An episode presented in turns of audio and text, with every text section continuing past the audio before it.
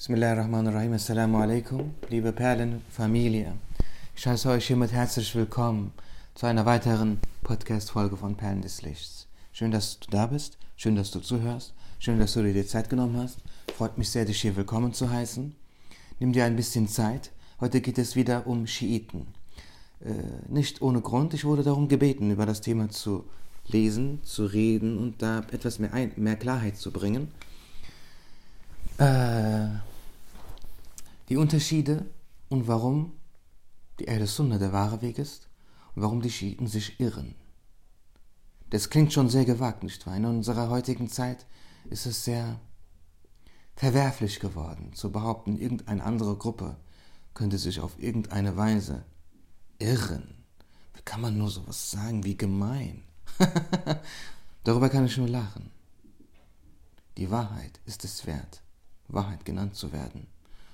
Und nur wenn man die Lüge als auch eine Lüge bezeichnet, kann die Wahrheit als Wahrheit gelten. Nächste. Nun, ich lese euch vor. Nimm dir also etwas Zeit. Hier kommt jetzt sehr viel Wissen und Klarheit zu diesem Thema Sunniten, Schiiten. Imam al-Rabbani hat das Thema so klar und verständlich aufgefasst, dargestellt, zusammengefasst, Hör zu. Bismillahirrahmanirrahim. Die erste Fitna im Islam. Ich lese vor aus dem Buch Die edlen Gefährten ab Seite 300. Der 36. Brief aus dem zweiten Band des Mektubat von Imam al-Rabbani Mujaddid al-Fithani Sheikh Ahmed al-Faruqi al-Sirhindi ta'ala beweist die Größe der edlen Gefährten und erwähnt die Aussagen über die edlen Gefährten sowohl von der Ahl Sunnah als auch von falschen Glaubensrichtungen. Er zeigt auf, dass die erste aufgekommene Fitna das Schiitentum ist, dass die Sunniten nicht maßlos sind wie die Schiiten und auch nicht einem kurzsichtigen und ignoranten Kurs wie die Kharijiten folgen und lobt schließlich die Ahlul unseres Propheten sallallahu alaihi wasallam. Ich beginne diesen Brief zu schreiben, indem ich die Besmele spreche. Alles Lob gebührt Allah dem Erhabenen. Mögen Friedensgrüße und alle Segenswünsche mit seinem geliebten Propheten sein. Wir bitten um das Beste für seine Familie und seine Gefährten und ebenso für alle Gläubigen. Jene zu lieben, die sich auf dem rechten Weg befinden, sie kennenzulernen, sich mit ihnen zu treffen, sich danach zu sehnen, wie sie zu sein, die Worte dieser großen Persönlichkeiten zu hören und ihre Bücher zu lesen, gehören zu den größten und wertvollsten Gaben Allahs des Erhabenen. Der Mukhbir as-Sadiq, das heißt Muhammad, Friede sei mit ihm, der immer die Wahrheit kundtat, sagte, Al-Mar'u ma'man ahabba.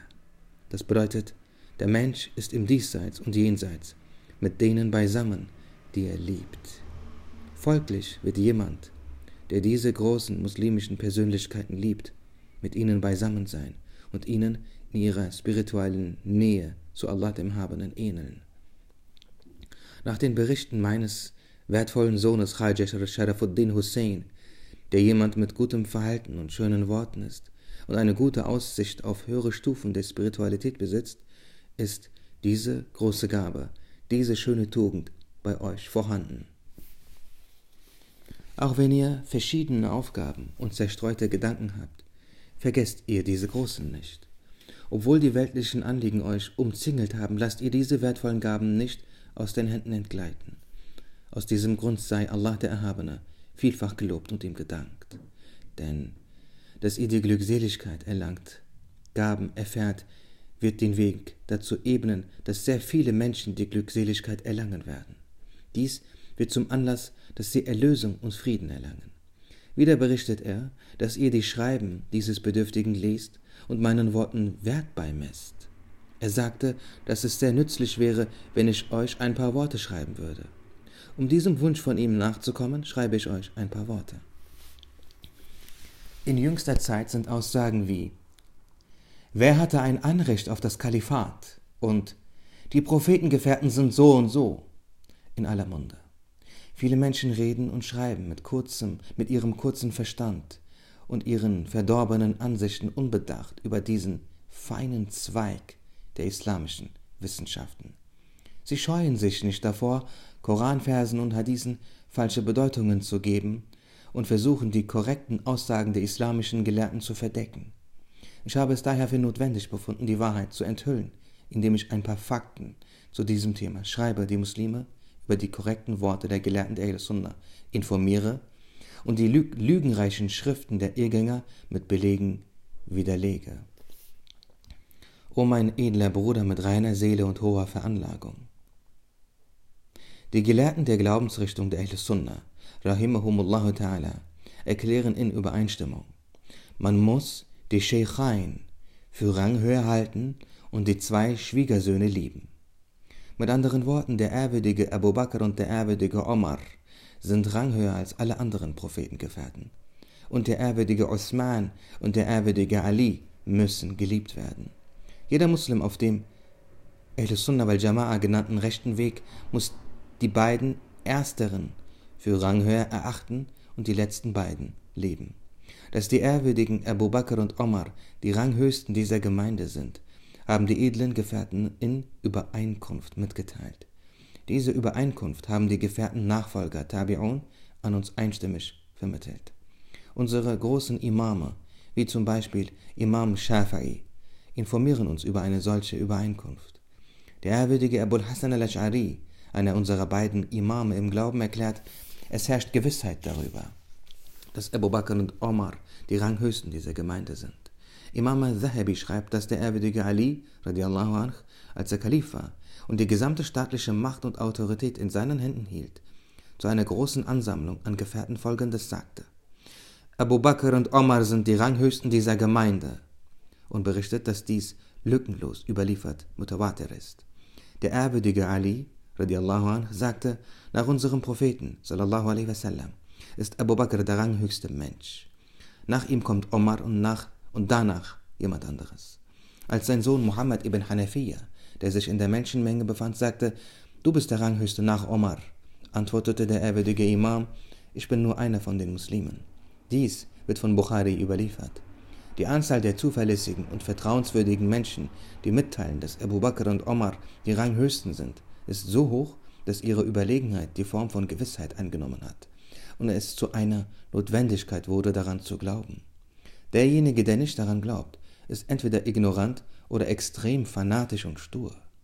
Der bedeutende schiitische Gelehrte Abdul Razak ibn Ali al-Lahiji, gestorben 1642 nach Christus, erkannte die Deutlichkeit dieser Wahrheit und konnte sie folglich nicht leugnen und er teilte mit, dass die beiden Imame die Ranghöchsten sind und sagte, weil Imam Ali kundgetan hat, dass Abu Bakr und Omar Rang höher sind als er, sage ich dasselbe wie er. Ich glaube daran, dass sie beide ihm überlegen sind. Wenn der ehrwürdige Ali nicht kundgegeben hätte, dass sie Rang höher sind, dann hätte ich es auch nicht gesagt. Weil ich den ehrwürdigen Ali liebe, sage ich dasselbe wie er. Wenn ich nicht dasselbe sagen würde wie er, obwohl ich ihn so doch so sehr liebe, dann hätte ich eine Sünde begangen. Da es während der Kalifenzeit der beiden Schwiegersöhne des Gesandten Allahs, Friede sei mit ihm, das heißt vom ehrwürdigen Osman und, dem, und vom ehrwürdigen Ali zu Unruhen kam und in den Angelegenheiten der Muslime Chaos zunahm, führte dies dazu, dass die Herzen der Menschen gebrochen waren und sie Kälte verspürten.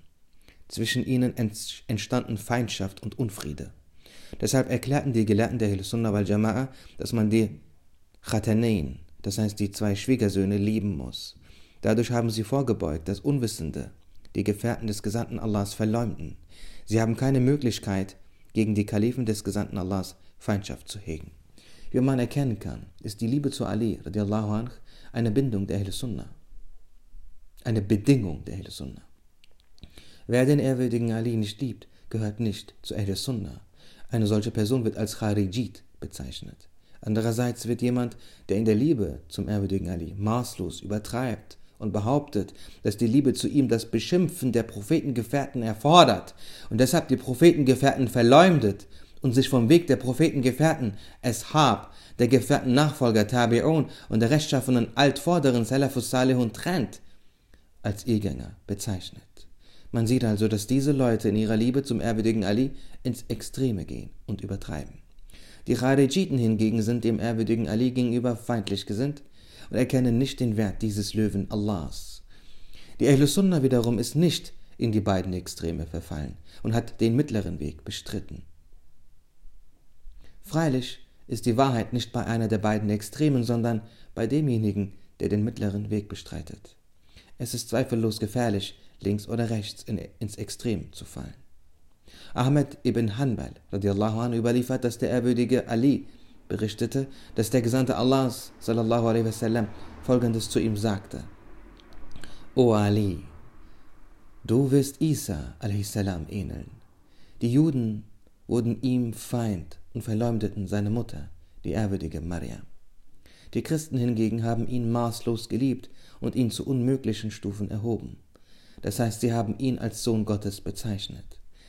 Der ehrwürdige Ali erklärte anschließend, wegen mir werden zwei Gruppen von Menschen zugrunde gehen. Eine Gruppe wird bei der Liebe zu mir das Maß überschreiten und mir Dinge zusprechen, die mir nicht zukommen, und mich somit übertrieben loben. Die andere Gruppe sind meine Feinde, die mich verleumden werden. Man sieht folglich, dass die Charijiten mit Juden verglichen wurden, wohingegen diejenigen, die in der Liebe maßlos übertreiben, mit den Christen verglichen werden, wurden. Beide Gruppen sind vom rechten Weg abgekommen. Es ist eine große Ignoranz zu behaupten, dass die sunnitischen Muslime den ehrwürdigen Ali nicht lieben und zu glauben, dass nur die Schiiten ihn lieben würden. Eine Sache sollte klar verstanden werden, nämlich, dass der Irrweg nicht die Liebe zum ehrwürdigen Ali meint, sondern die Feindseligkeit gegenüber den drei Kalifen des Gesandten Allahs. Es ist boshaft, die edlen Gefährten schlecht zu reden und sie zu verleumden. Imam Shafi'i radiallahu an, sagte in Form eines Gedichtes, wenn die, wenn die Liebe zu Ahlul Bayt bedeutet, zu sein ein Schiit, dann wisset, o ihr Menschen und Djinnen, dass ich bin ein Schiit. Mit anderen Worten, die Schiiten sagen, dass das Schiitentum darin besteht, die Familie, Ahlul Bayt von Mohammed, Friede sei mit ihm, zu lieben. Wenn das Schiitentum tatsächlich daraus besteht, sie zu lieben, dann tragen wir, die Schiiten, erhobenen Hauptes auf unseren Köpfen. Es ist jedoch nicht richtig, gegen alle anderen außer der Ahlul Feindschaft zu hegen. Der ehrwürdige Ali und Fatima und deren Nachkommen, radiallahu anhum, werden als Ali Rasul oder Ahlul bezeichnet. Gewiss sind es die sunnitischen Muslime, die die Ahlul des Gesandten Allahs angemessen und richtig lieben. Freilich sind sie diejenigen, die sich auf dem Weg der Ahlul befinden. Wenn ein Mensch, der sich zu der Liebe zu Ahlul bekennt und behauptet, ihrem Weg zu folgen, die anderen Prophetengefährten nicht befeindet, sondern ihnen allen Respekt und Liebe entgegenbringt und daran glaubt, dass die Kriege zwischen den edlen Gefährten auf guten Gründen beruhten, dann wird er ein Sunnit und befreit sich davon, auf einem Irrweg zu sein. Denn die Ahlul nicht zu leben bedeutet, dass man ein Kharijit ist. Sowohl die Ahlul zu leben als auch die edlen Gefährten zu respektieren und sie alle zu leben bedeutet, dass man zu Ahlul Sunnah gehört. Wie ersichtlich wird, entsteht die Madhab-Losigkeit, also Rechtsschullosigkeit, durch die Feindschaft zu den edlen Gefährten des Gesandten Allahs. Denn auch die Ahlubet gehören zu den edlen Gefährten. Sunnitentum bedeutet, die edlen Gefährten allesamt zu leben. Ein vernünftiger und einsichtiger Mensch kann die Feindschaft zu den edlen Gefährten der Liebe zu ihnen nicht vorziehen. Weil er den Gesandten Allahs, Friede sei mit ihm, liebt, wird auch aller seine Gefährten lieben. Einige behaupten, dass die Ahl-Sunnah der Ahlul Bayt gegenüber feindlich gesinnt sei. Über eine solche hässliche und haltlose Behauptung kann man nur staunen. Denn in Wirklichkeit ist die Liebe zu Ahlul Bayt ein Anzeichen dafür, dass die Ahl-Sunnah mit Glauben ins Jenseits übergeht. Die Gelehrten der Ahl-Sunnah haben gesagt, dass man die Ahlul Bayt sehr lieben muss, um im letzten Atemzug mit Glauben ins Jenseits übergehen zu können. Der Vater dieses Bedürftigen, Klammer auf, das heißt von Imam al-Rabbani, Klammer zu, war sehr gelehrt. Er war sowohl in den sinnlichen als auch in den übersinnlichen Wissenschaften sehr bewandert. Er bemühte sich fortwährend, jedem die Liebe zur Ehlubeit einzuflößen. Er sagte, dass die Liebe zu ihnen dabei helfen wird, im letzten Atemzug mit Glauben von dieser Welt zu, zu scheiden.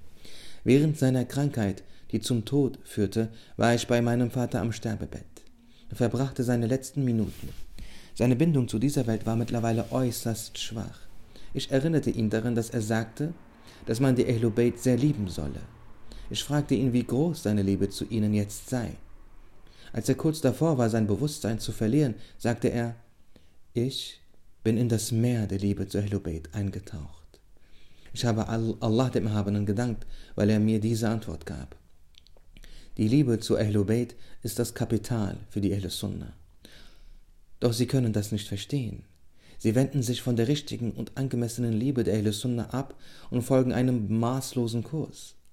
Sie glauben, eine Liebe, die nicht maßlos und übertrieben ist, sei wertlos und stempeln die sunnitischen Muslime als Kharijiten ab. Sie begreifen einfach nicht, dass zwischen den beiden Extremen der Maßlosigkeit und des Mangels an Liebe noch ein angemessener und rechtmäßiger Mittelweg vorhanden ist. Die Ehre, diesen zwischen zwei Extremen liegenden korrekten Mittelweg zu finden, wurde den Gelehrten der Ahl-Sunnah zuteil. Möge Allah der Erhabene die Gelehrten der Ahl-Sunnah für ihre unaufhörlichen und unermüdlichen Bemühungen, um diesen rechten Weg ausfindig zu machen, die Ahl-Sunnah, die Kharijiten, das heißt, äh, zu machen, reichlich belohnen. Punkt. Auch die Schiiten wissen sehr wohl, dass nur die Ahl-Sunnah, die Kharijiten, das heißt die Feinde des ehrwürdigen Ali und seiner Nachkommen, bekämpfte. Es war die Ahl-Sunnah, die die Feinde der Ahlul bestrafte. Zu dieser Zeit gab es die Schiiten nicht. Selbst wenn es sie gegeben hat, war, ihr An war ihre Anzahl schwindend gering. Oder bezeichnen Sie die Sunniten etwa als Schiiten, weil sie die Ahlul lieben? Glauben Sie deswegen, dass die Menschen, die die Kharijiten in die Flucht geschlagen haben, Schiiten waren? Es ist äußerst erstaunlich, dass Sie die Ahl manchmal als Kharijiten bezeichnen. Sobald sie sehen, dass die Liebe nicht maßlos übertrieben ist, denken sie, diese Menschen seien Kharijiten. Und umgekehrt betrachten sie die Ahl Sunnah manchmal als Schiiten, wenn sie bei ihnen die angemessene Liebe sehen, die der Ahlul Bayt diesen ranghohen Menschen gebührt. Weil sie sehr unwissend sind, nehmen sie deshalb an, dass die Gelehrten der Ahl Sunnah auf ihrer Seite seien, wenn sie von ihnen über die Liebe zu Ahlul Bayt hören. Andererseits werden jene Gelehrten der Ahl Sunnah, die vor übermäßiger Liebe warnen, und versuchen zu erreichen, dass die drei Kalifen geliebt werden, von ihnen als Kharijiten bezeichnet. Schande sei über sie wegen ihrer ungerechten und unangebrachten Aussagen über die Gelehrten der Ahl Sunnah. Aufgrund ihrer übermäßigen Liebe zum ehrwürdigen Ali, anh, sagen sie, dass die Liebe zum ehrwürdigen Ali eine Feindschaft gegenüber den drei Kalifen und den meisten Prophetengefährten erfordere. Sie sollten einsichtig sein. Kann es solch eine Liebe geben? Wie kann man etwas Wahnwitziges, bei dem abverlangt wird, gegenüber den Kalifen des Gesandten Allahs Feindschaft zu hegen und seine Gefährten zu beleidigen und zu verunglimpfen, als Liebe bezeichnen? Der einzige Grund für den Widerwillen, den sie gegenüber der Ahl Sunnah empfinden und für ihre hässlichen Verleumdungen liegt darin, dass die Ahl Sunnah in die Liebe zu Ahl Bayt auch die Liebe zu allen anderen Gefährten einbezieht und obwohl sie über die Unstimmigkeiten und Kriege zwischen den edlen Gefährten Bescheid weiß, keinen einzigen von ihnen schlecht redet. Die Ahl Sunnah kennt den Wert und die Ehre der Gesellschaft des Gesandten Allahs sallallahu alaihi wasallam und tut deshalb kund, dass jeder einzelne Prophetengefährte ranghoch, bedeutend und rein ist und von allen Arten der Boshaftigkeit, Sturheit und Missgunst befreit worden war. Damit einhergehend benennt die Ahl Sunnah in Bezug auf diese Kriege diejenigen, die im Recht waren und jene, die sich geirrt hatten. Doch sie geben bekannt, dass dieser Irrtum nicht auf schlechten Wünschen der Triebseele beruhte, sondern auf Unterschieden im Ijtihad, Rechtsurteil. Wenn die Ahl Sunnah ebenfalls den meisten Prophetengefährten gegenüber feindlich gesinnt und verleumderisch wäre, dann würden diese Leute daran Gefallen finden und nicht mehr schlecht über die Ahl Sunnah sprechen. Andererseits würden die Kharijiten nur dann mit der Ahl Sunnah zufrieden sein, wenn auch die Ahl Sunnah, die Ahlul Bayt, befeindet. O mein Herr, bewahre uns davor, dass sich unsere Herzen, nachdem du uns zum rechten Weg geführt hast, davon abwenden. Segne auch uns mit deinen endlosen Schätzen der Barmherzigkeit. Du allein bist es, der alles Gute gewährt. Die großen Gelehrten der Ahl Sunnah teilen mit, dass sich die edlen Gefährten des Gesandten Allahs, Friede sei mit ihm, bei diesen Kriegen in drei Gruppen aufteilten. Und so geht es weiter, liebe, Gef liebe Gefährten, sage ich ja, liebe Community. So, ja. Biraz yoruldum. Ihr könnt diesen Brief ab Seite 306 im Buch Die edlen Gefährten weiterlesen. Wir haben vielen von euch das Buch zugeschickt. Viele von euch, die meisten von euch werden es in ihrem Regal haben. Wenn nicht, könnt ihr auch auf hakikatkitablewe.com gehen und dort das Buch als PDF äh, kostenlos herunterladen. Bitte hinterlasst eine Bewertung, 5 Sterne am besten, eine, ein Review, ein positives Feedback, sowohl auf Apple Podcasts als auch auf Spotify, inshallah. Und, und in Zukunft werden die ähm, Folgen auch auf YouTube hochgeladen werden mit Allahs Erlaubnis. Also wenn dieser Tag gekommen sein sollte und du diese Podcast hier auf YouTube hörst, ich fühle mich gerade wie ein Interstellar, äh, dann hinterlass doch auch bitte einen Kommentar und einen Daumen hoch und so weiter. Massalam, assalamu alaikum.